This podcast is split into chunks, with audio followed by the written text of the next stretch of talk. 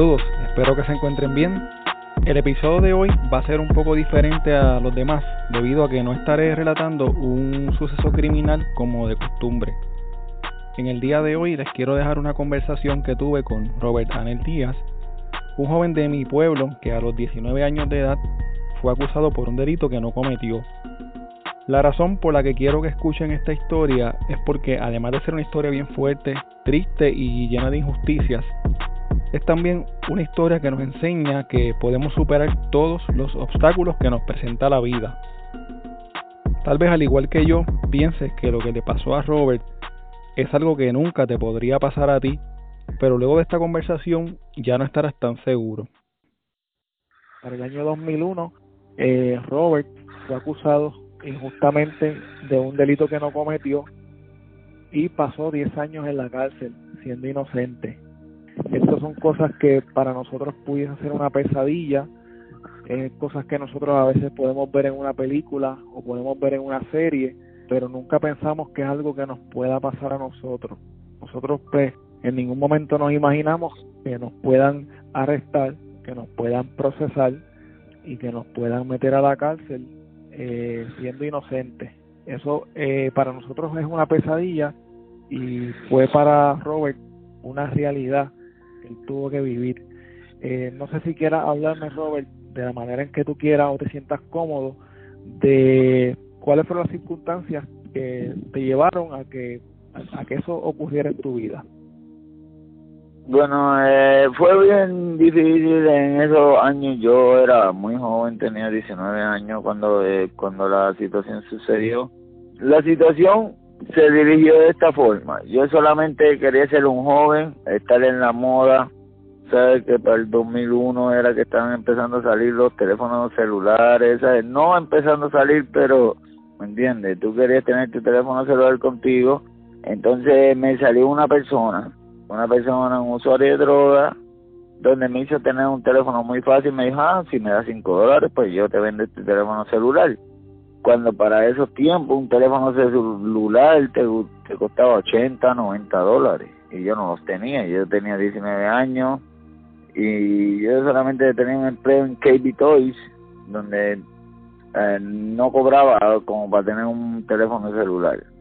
Entonces, pues él me trató de vender el teléfono celular en 5 dólares, yo lo quise aceptar, pero le compré el teléfono celular en 5 dólares y pues desgraciadamente fue un teléfono celular que había sido parte de un robo, de un asesinato, un teléfono celular que estaba envuelto en un montón de situaciones en las cuales yo no tenía nada que ver, donde solamente yo compré el teléfono celular y ahí fue que mi vida tornó de ser la persona que yo era, porque para el tiempo, para, para explicártelo de otra manera era, en ese tiempo, para el tiempo que yo caí preso, como que fui culpado como una, como por un crimen tan, tan malo por el que yo fui culpado, yo era un muchacho que yo estaba estudiando. Yo estaba en la, en la universidad, puedo decir el nombre de la Universidad del Turabo, en Cabo, Puerto Rico. Yo estaba estudiando en esa universidad estaba cursando mi segundo año de universidad en contabilidad. Yo solamente crucé por una calle donde me encontré un usuario de droga que me ofreció un teléfono celular en 5 dólares y lo quise comprar porque era lo único que tenía para comprarlo.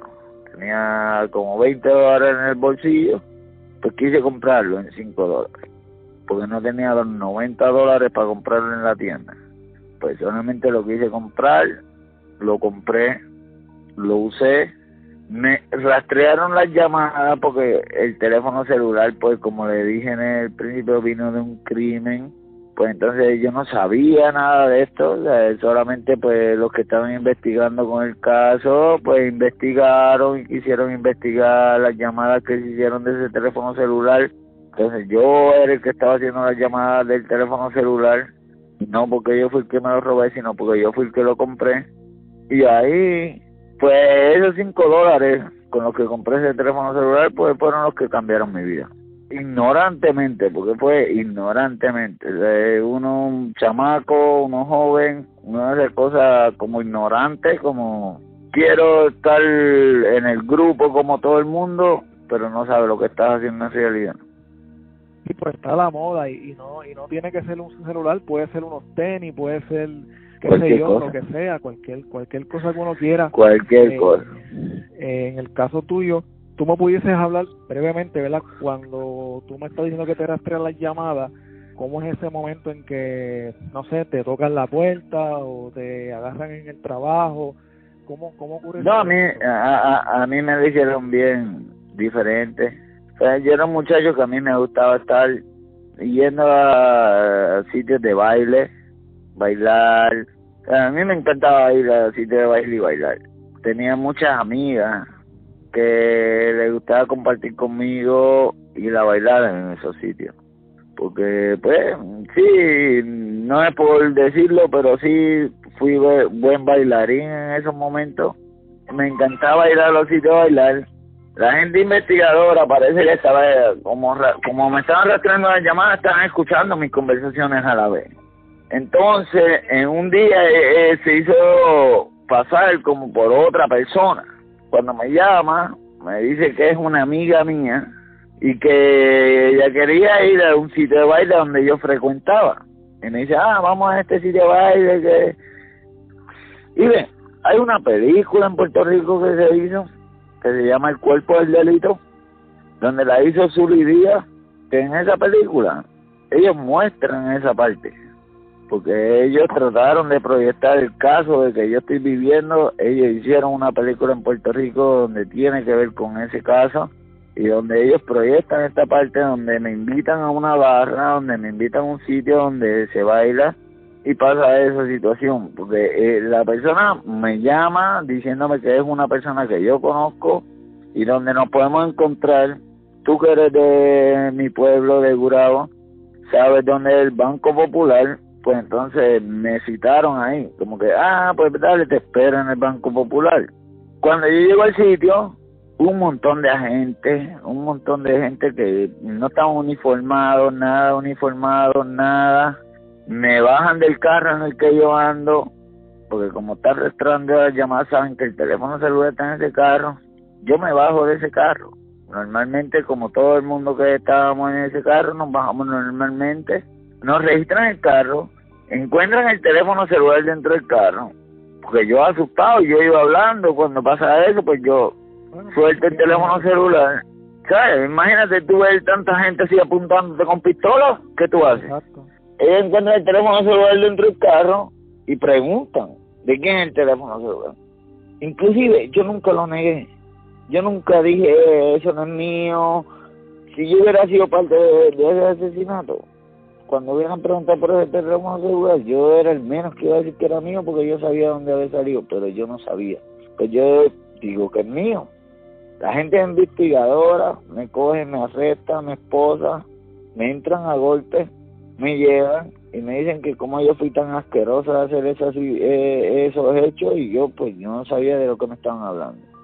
Okay. La, la situación se tornó mucho más fea mucho más fea porque fueron agentes que fueron como abusivos y ven, me enmascararon y yo tenía un jury para ese tiempo ese día me cogieron con los con los cordones del jury me trataron de ahorcar dijeron que iban a entrar a un caserío que se llama Magnolia que tú sabes tú eres de Burabo es al lado de un caserío que era muy sonado, un, barrio, un hood que era bien sonado y que me iban a, a llevar allí como que yo era el que estaba sapeando a todo el mundo, como que yo era el que le había dado la información a ellos para que ellos mismos me mataran allí. O sea, me la quisieron poner bien difícil como para que yo hablara. Pero yo no sabía de lo que ellos estaban hablando, entonces pues yo le dije, pues, ¿qué puedo hacer? Nada. Nada. Y ese día me llevaron arrestado. Me soltaron al otro día. Porque cuando yo le cuento mi historia, mira, yo compré un usuario de droga. Pues ellos, ellos querían que yo le identificara quién era el usuario de droga.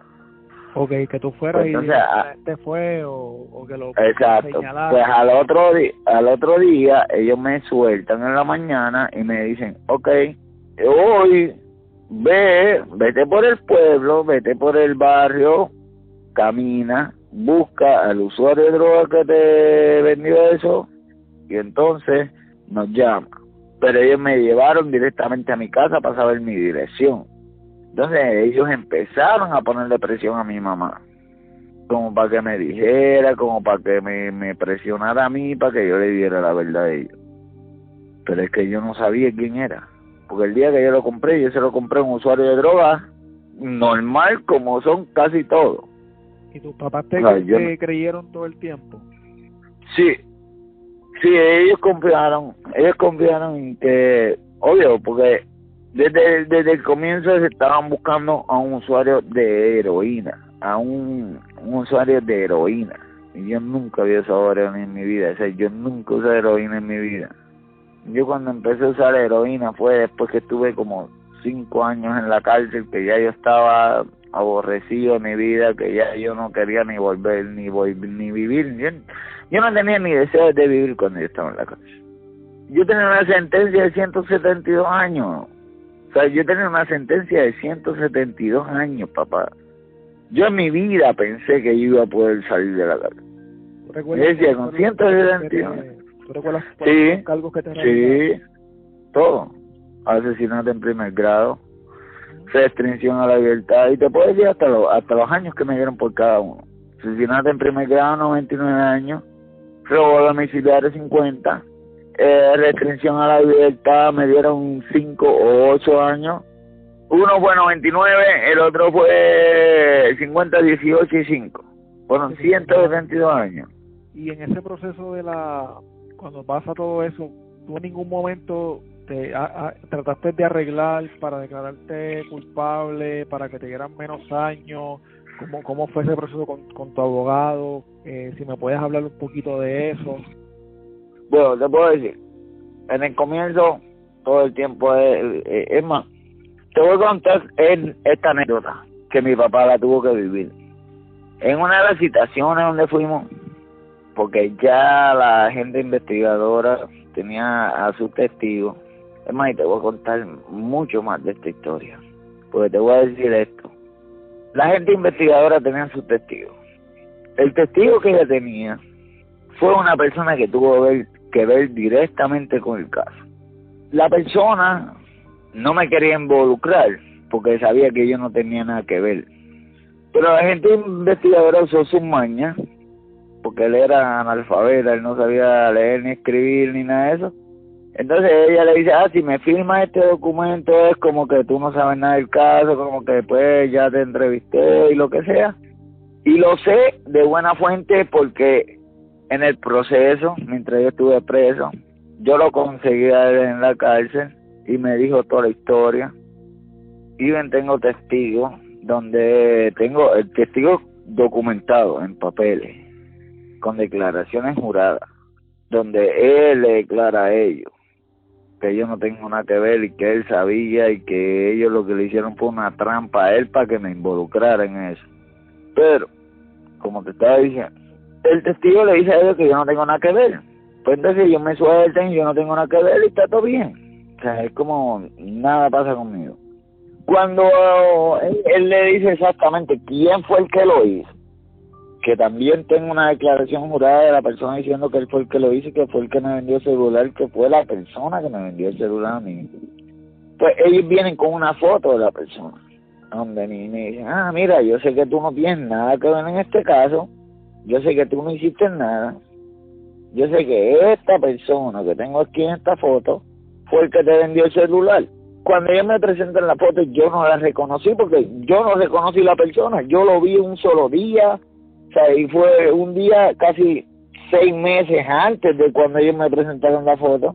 Pues como una persona que tú ves en un solo día, seis meses después tú vas a decir, ah, sí, es exactamente esta persona, y más cuando lo estás acusando de un asesinato para cogerse 100 años, pues tú dices, ¿sabes? como que uno tiene que pensar, uno tiene que decir como, no estoy seguro si es, y si tuviera y si hubiera estado seguro en aquel momento yo hubiera dicho que era él. Eh, ¿Quién quiere cogerse 100 años de cárcel? No lo veía como la persona, porque la foto que me presentó, eso fue en el 2001. Me presentó una foto del 1994 cuando el tipo salió de la cárcel en 1994. O sea, estaba gordo, blanquito, sin barba, o sea, totalmente diferente a la persona que yo vi usando drogas en la calle. Wow, sí que eso totalmente estaba este viciado para para poder lograr una convicción en contra tuya. Mira, mi caso fue, eh, ¿sabes? Yo creo, la visión de el vicio de ellos de descubrir el caso era que en ese año, antes del juicio, si la María Calderón, y voy a decir nombre así con apellido, si la María Calderón hizo un mensaje al pueblo de Puerto Rico, tratando de ponerse como que la gobernadora mejor y puso a su agente de su, su equipo de seguridad como el, el equipo de seguridad que descubrió el caso más grande que había pasado en Puerto Rico, que era el caso mío. Cuando el caso todavía, ni yo ni nadie había salido culpable en el caso. Ella no mencionó un mensaje de en la televisión, un mensaje de, de ¿sabes? Cuando ellos dan los mensajes en la televisión, ah, del mensaje del gobernador, esto, lo otro, ok, ella puso como que, ah, no, el caso ya está hecho, el caso más desastroso de Puerto Rico ya está completo, esto, lo otro, y cuando ni siquiera, es más, yo estaba en mi casa cuando yo vi ese mensaje, porque ni siquiera nadie había salido culpable todavía. ¿Y tú recuerdas haber visto ese mensaje en vivo cuando, cuando lo estaban dando? Seguro, seguro que sí. ¿Y qué tú pensaste o, o, qué sé yo, cómo reaccionaste? Yo, pues, pues, obvio, bien bien decepcionado, bien decepcionado de, de, de, del gobierno que tenía al frente mío. Porque yo, sabiendo, yo, yo que soy el que lo viví, yo que soy el que sé lo que pasó, ellos, ellos pueden decir lo que quieran. Pero yo fui el que lo viví. Y yo y yo y tengo mis pruebas porque no solamente tú puedes decir cualquier cosa. Mira mucha gente cae en la calle y dice que es inocente país. Y yo lo viví. Yo vi mil veces miles de personas que llegaron a la calle diciendo que eran inocentes. Pero pruebas sólidas como las que tuve yo nadie. Porque yo estuve la persona que lo hizo declarando ahí en declaración jurada y no iba en declaración jurada porque hasta en la cárcel yo tuve que hacer mil cosas para demostrar mi inocencia. Yo tuve que volverme una persona que yo no era para demostrar mi inocencia. yo yo conseguí a la persona que me vendió el celular, yo lo yo me lo encontré en la cárcel. Y bien, yo tengo una anécdota que es bien funny. Dentro de todo esto. No, yo, no, no, y, y para que tú veas cómo es la vida, mi hermano, y te lo voy a decir así, y todo el mundo lo sabe, hasta la mamá de mi hijo, mi esposa lo sabe ahora mismo, no es algo que, que, es un secreto para nadie. Pero cómo yo conseguí a la persona que me vendió ese lugar, cómo yo supe que era él, fue porque yo estaba con la mamá de mi hijo cuando yo estaba con grillete electrónico en mi casa yo vivía con ella, pero ella estaba en la universidad.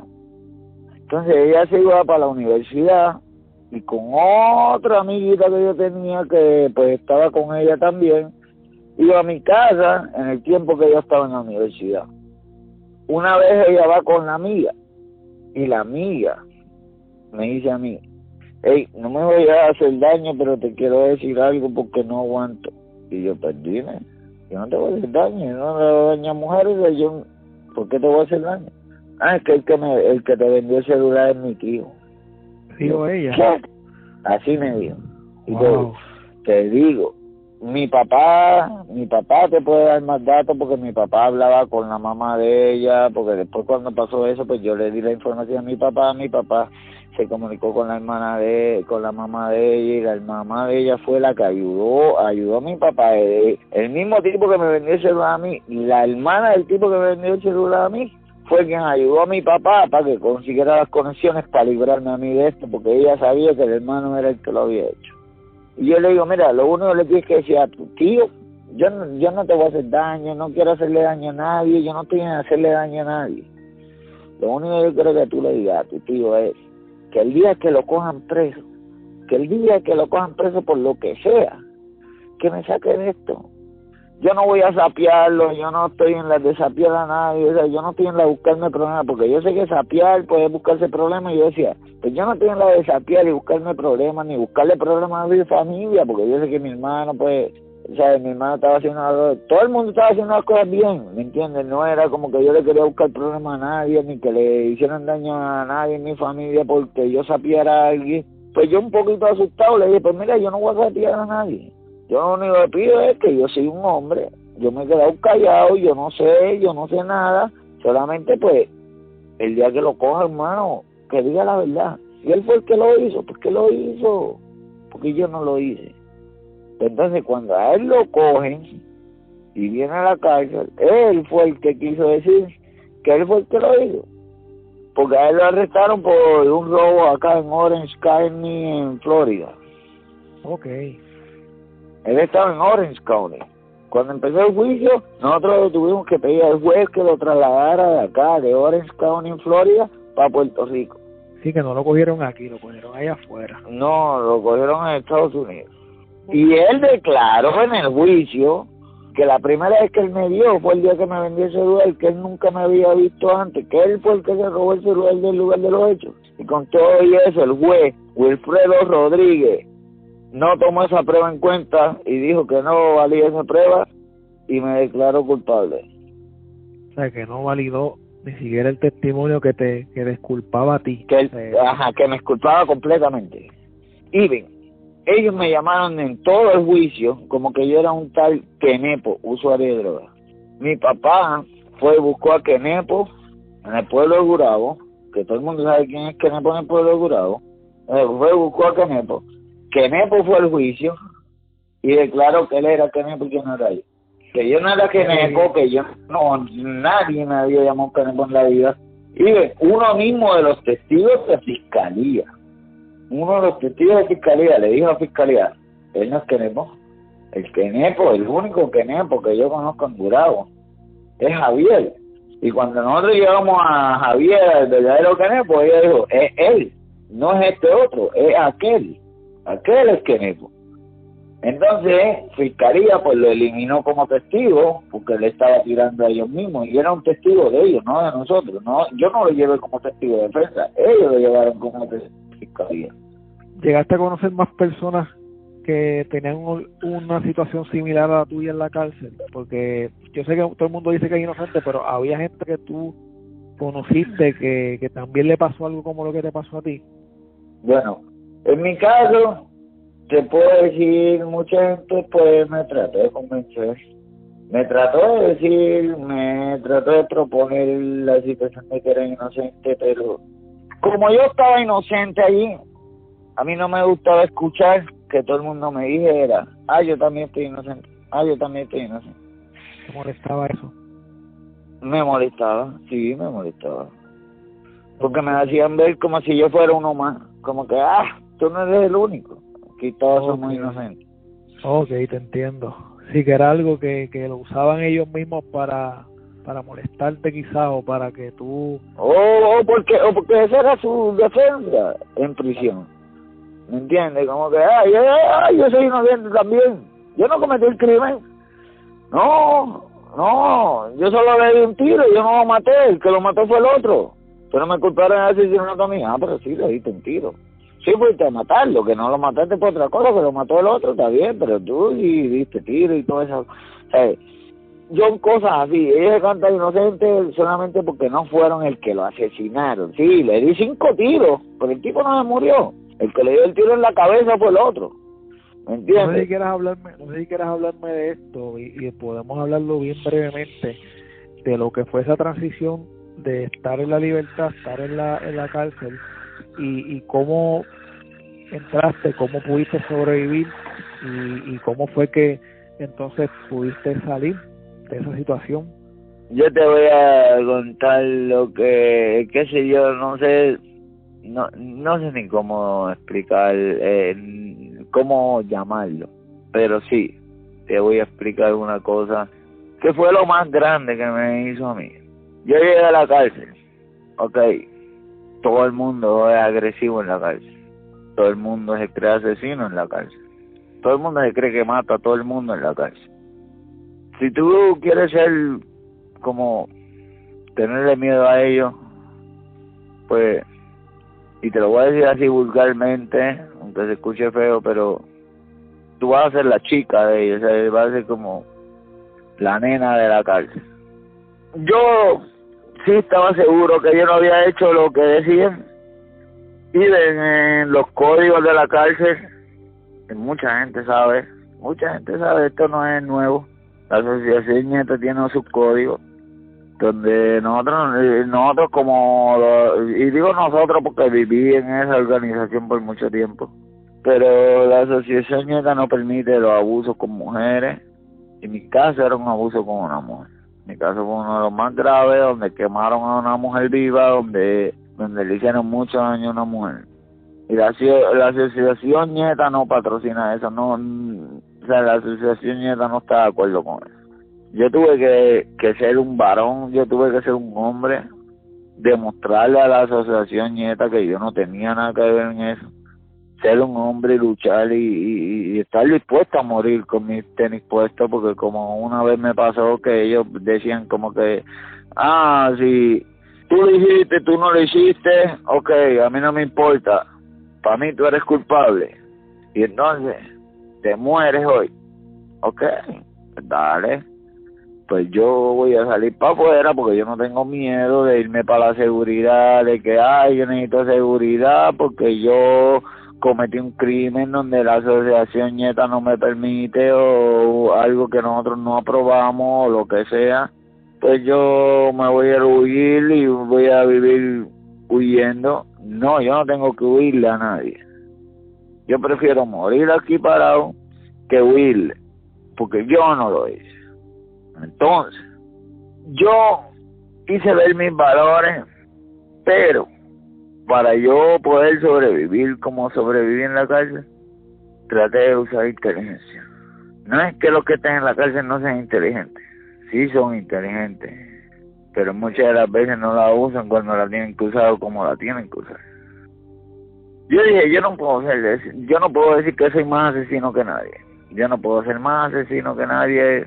Aquí, yo tengo una máxima seguridad, yo tengo una máxima seguridad donde estaba 23 horas solo en una celda 6 por 9 y una sola hora para jugar baloncesto.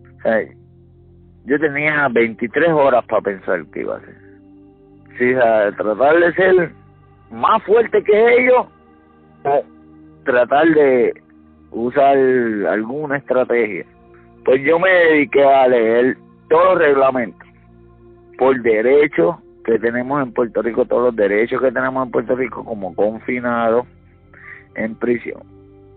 Yo me dediqué a leer todos los derechos y a usar eso para luchar contra la administración de corrección por todos los pisoteos, por todo lo que hace la administración de Puerto Rico, la administración de corrección en Puerto Rico. Porque la administración en Puerto Rico dice que por ley nos tienen que dar cualquier cosa que ellos digan que por ley nos tienen que dar, pero no nos los dan. Y para ellos eso es un privilegio que uno se tiene que ganar. Cuando por ley y por derecho es obligatorio que lo hagan. Pues entonces, así fue que yo me gané la confianza del grupo. Porque yo era el que luchaba por eso. Yo era el que luchaba por cada derecho que nosotros teníamos. Que era obligatorio que el gobierno lo hiciera y que el gobierno lo hacía como si fuera un privilegio. Si te portas bien, te doy esto. No, no, no, no, tú no me tienes que dar esto si me porto bien. Y ven, ellos se supone que recogieran la basura del lugar porque para eso le paga el gobierno. Ellos decían que si nosotros no recogíamos la basura, ellos no nos iban a dar la comida ese día. ¿Cómo? Pues, pues si es un derecho que yo tengo, que tú me tienes que dar la comida todos los días. Yo no tengo que recoger la basura porque eso te toca a ti, para eso te pagan a ti. Tú eres el gobierno, a ti te pagan por eso. Entonces yo me puse a luchar por esos derechos, por esos reglamentos. Y así crecí en la organización Nieta. Y no es que me siento orgulloso, pero sí fui un miembro muy grande de esa organización. Tú te convertiste como en una especie de abogado de dentro de la sociedad. De ellos, exacto. Porque yo, o sea, yo, yo fui un abogado en mi caso también mi abogado te lo puede decir, mi papá te lo puede decir. Yo era de los que siempre estaba buscando las leyes para mi bienestar, para mi, para mis cosas. Yo siempre estaba dando idea al abogado de cómo tenía que luchar el caso.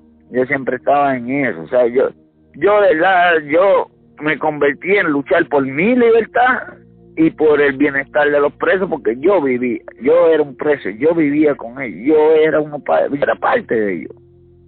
Cuando tú logras hacer que estas personas que fueron los que realmente cometieron el delito eh, hablaran, ¿verdad? Eh, dijeran lo que dijeran, después que el juez mismo, como me dijiste ahorita, negó la, la moción, no, no lo quiso aceptar, ¿qué fue lo que ocurrió ya a lo último, ¿verdad? Cuando ya tú estabas eh, llegando a, a, los 10 años en la prisión, ¿qué ocurrió para que tú salieras? ¿Cómo fue ese último proceso de que, a donde dijeron, mira, ya, este, sacan a este hombre?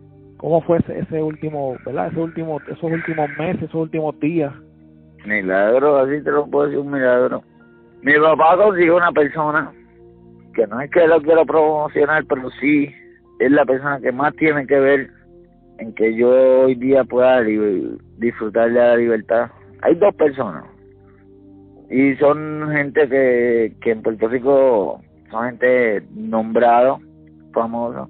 Uno se llama Héctor Marcano, el otro es Alejo Maldonado. Todo el mundo sabe quiénes son ellos. Fueron dos personas que entraron en mi vida. Era un poco de sentimiento, ¿sabes? Perdona, disculpa Hey, te puedo decir, mi palabra valía mierda, pero la de ellos valía. Néstor Marcano tenía el programa más visto en aquel momento. Ellos empezaron a presentar mi caso toda la semana. Cada prueba que yo tenía en mi inocencia lo presentaron en la televisión. Cada prueba, todos los domingos, Héctor Marcano lo presentaba en la televisión. Toda la semana Alejo Maldonado investigaba todo. Llamaba a mi papá, me llamaba a mí en la cárcel. Inclusive fueron a entrevistarme en la cárcel. Fueron a entrevistar en la cárcel al tipo que me vendió el celular y lo presentaron en el programa de ellos en la televisión de Puerto Rico. Diciendo, este es el tipo que cometió el crimen, lo está diciendo en la televisión. ¿sabes? ¿Por qué no sueltan a ese muchacho? Fue un día, es como súper loco para mí. Me abren el portón como a las cuatro y media de la tarde. Para mí, de cuatro a seis de la tarde era los quince minutos que tú tenías para irte a bañar ahí en la prisión. Yo pensaba que era irme a bañar en la prisión. Y el guardia me llama. Y me dice, ven acá, ven acá, ven acá. Pues yo voy a donde el guardia y le digo al guardia, ¿qué pasó? Y como muchos de los guardias, porque en esa misma cárcel estaba la persona que lo cometió y él siempre y él siempre le dijo a los guardias que yo era inocente, que él fue el que cometió el crimen. Pues la mayoría de los guardias me trataban a mí como la persona que es inocente, que está aquí inocente, porque nosotros sabemos del que el culpable no está diciendo que él es inocente. Pues el guardia me dice, por fin, por fin te llegó la hora. Y yo no lo creía, yo yo, yo, yo hasta me molesté con el guardia. Pensaste que estaba no contigo. Sí, yo le dije, no juegues conmigo, no juegues conmigo, no te atrevas a hacer eso. Hasta que él me dio la hoja de escarcelación en mis manos, así, el papel, el documento donde decía que había que liberarme ese día inmediatamente. Todavía yo no lo creía, todavía yo no lo creía. Entonces le decía, ok, si es así, era una máxima seguridad, había que abrir casi seis portones para tú poder salir solo para el pasillo. Y le dije, pues dale, abre todos esos portones. Si tú abres todos esos portones y yo puedo caminar por ahí para afuera, yo te creo. Y el guardia lo hizo. Abrió todos los portones y yo, en realidad tú me vas a dejar salir. Y él, vete, vete, tú tienes tu, tu libertad ahí de medio, tú tienes tu papel ahí, tú tienes tu libertad ahí, vete, a mí no me van a hacer nada porque yo te dejo salir si tú tienes tu papel. Ya empecé a caminar para afuera iban para salir fuera de la cárcel. Yo tocaba la brea y me regresaba para dentro de la cárcel. Volví y tocaba la brea y volví y regresaba para dentro. Y él, pero vete ya. Y es que le tengo miedo a salir. Porque ni lo creía. No sé por qué, pero ya llevaba 10 años en prisión. No sé si me había acostumbrado a estar en prisión. Mano, ya cogí vicio en la prisión. Yo cogí vicio en la prisión que, que también quería mencionarte esto porque es la realidad y la realidad es la realidad. Yo llegué a la prisión siendo un universitario, por eso estudié todo de derecho, para luchar por la organización, para tratar de ser diferente, porque todos allí eran asesinos y yo quería ser inteligente, yo quería ser como la persona estudiosa para ellos, para que, para, pues, para, para tener valor para ellos, porque por ser asesino cualquiera lo puede ser, pero ser inteligente, no todo el mundo lo puede ser, o estudioso, sea, porque inteligente puede ser cualquiera, pero estudioso para él, para tener valor para ellos. Ya yo me había como acostumbrado, ya yo le había, estaba, había entrado al vicio por, pues por la misma frustración de que nunca iba a salir. Yo decía, 172 años, no me quiero holcar, no me quiero matar, pero me mato poco a poco, pues voy a empezar a usar droga, voy a empezar a usar esto, voy a empezar a usar lo otro, pues entonces, pues dale, yo sigo usando droga y hago todo lo que, drogas que quiero hacer, hasta que las mismas drogas me maten. Estaba resignado. Aborre, eh, sí, aborrecido, resignado de que, o este es el final de mi vida. Vivir en prisión hasta que me muera. Pues si me puedo morir antes, menos sufro en la prisión. Pues usar droga cuando salí de la prisión, yo no estaba preparado para irme para la calle. Fue de un día para otro, fue de, un momento para otro, fue de un segundo para otro. No fue ni siquiera de un día para otro, fue de un segundo para otro. A las cuatro de la tarde yo pensaba que nunca iba a salir de allí. A las cuatro y uno me estaban diciendo que, que tenía que irme de allí. Yo me volví loco. Es como un, un pajarito que tiene una jaula y le abren el portón y lo suelta y nunca ha sabido volar, nunca ha sabido lo que O sea, fue una cosa muy extraña para mí. Para mí todo yo lo veía como, como si fuera el futuro, como si fuera lo que te ponen así en las películas de lo que es el futuro. Yo lo veía así, porque yo entré en el 2001 donde los teléfonos eran solamente marcar las teclas y marcar los, los números y ya. Cuando salí habían iPhone, habían teléfonos que hablaban, habían teléfonos que tenían, no sé, o había un tren en Puerto Rico, en Puerto Rico había un tren que yo nunca, qué puta había visto yo un tren en mi vida. Perdona que hable malo, eh, disculpa, pero eh, es que es que me siento excited, yo no me siento como como excitado de que de que de verdad era bien, de que de verdad yo dónde yo estoy, aquí los carros vuelan o qué. Parecía que estaba en otro en otro planeta. Sí, yo, no sabía dónde estaba. Yo salí y yo no sabía dónde estaba. Entonces, yo vengo del vicio, de vicio en prisión que es difícil conseguirlo, porque no te creas, hay mucha gente dice, ah, que la prisión mucho. Tampoco es así. Cuando yo vi en la calle lo fácil que era conseguir el vicio, pues yo me metí en el vicio en la calle otra vez. Pero tuve una bendición.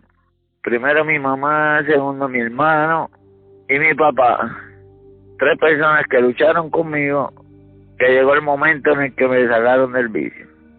Llegó el momento donde me dieron una oportunidad me metieron un lugar de rehabilitación que se llama House of Hope porque quiero promocionarlo porque es el lugar que me libertó a mí de toda esa mierda y perdona que lo mencione así porque es mierda pero no se supone que lo diga así pero de toda esa basura sí hoy día pues gracias a Dios a pesar del daño que me hizo la injusticia a pesar de todas las pesadillas que tuve que vivir en prisión a pesar de una vida horrenda que tuve que vivir, a pesar de perder 10 años de mi vida y los más productivos de la vida, porque yo estaba estudiando en la universidad que si yo no hubiera caído en prisión quizás yo fuera hoy un contable, porque yo estaba en mi segundo año de contabilidad, yo no terminé mi carrera por caer en prisión.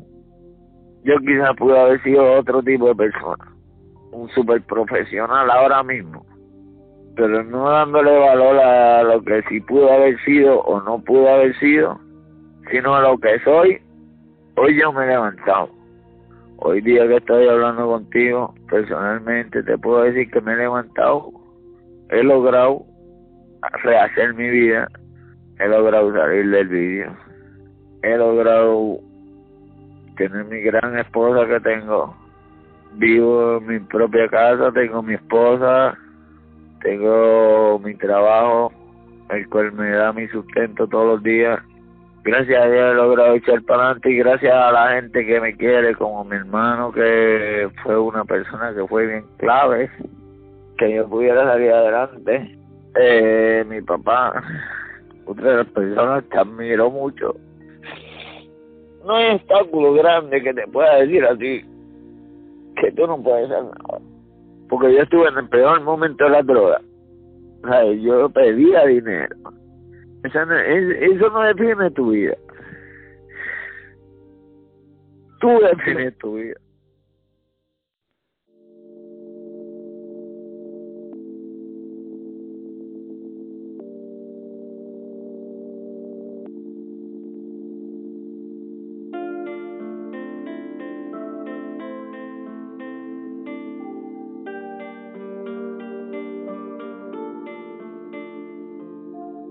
Bueno, hasta aquí el episodio de hoy. Recuerda que puedes contactarnos a través de crimepodpr.com. Síguenos en Facebook, Instagram y Twitter como CrimePodPR, en donde estaremos subiendo contenido relacionado a los temas con los que vamos a estar trabajando y sobre noticias de casos criminales principalmente. Recuerda también suscribirte a este podcast en tu aplicación favorita para podcast y compartirlo con las personas que conoces. También puedes apoyarnos a través de patreon.com diagonal PR, en donde vas a tener acceso al contenido que utilizamos para poder hacer las investigaciones, como por ejemplo documentos, enlaces, fotos adicionales a las que subimos a las redes, videos, entre otras cosas que vamos a estar añadiendo poco a poco. Muchas gracias y hasta la próxima semana.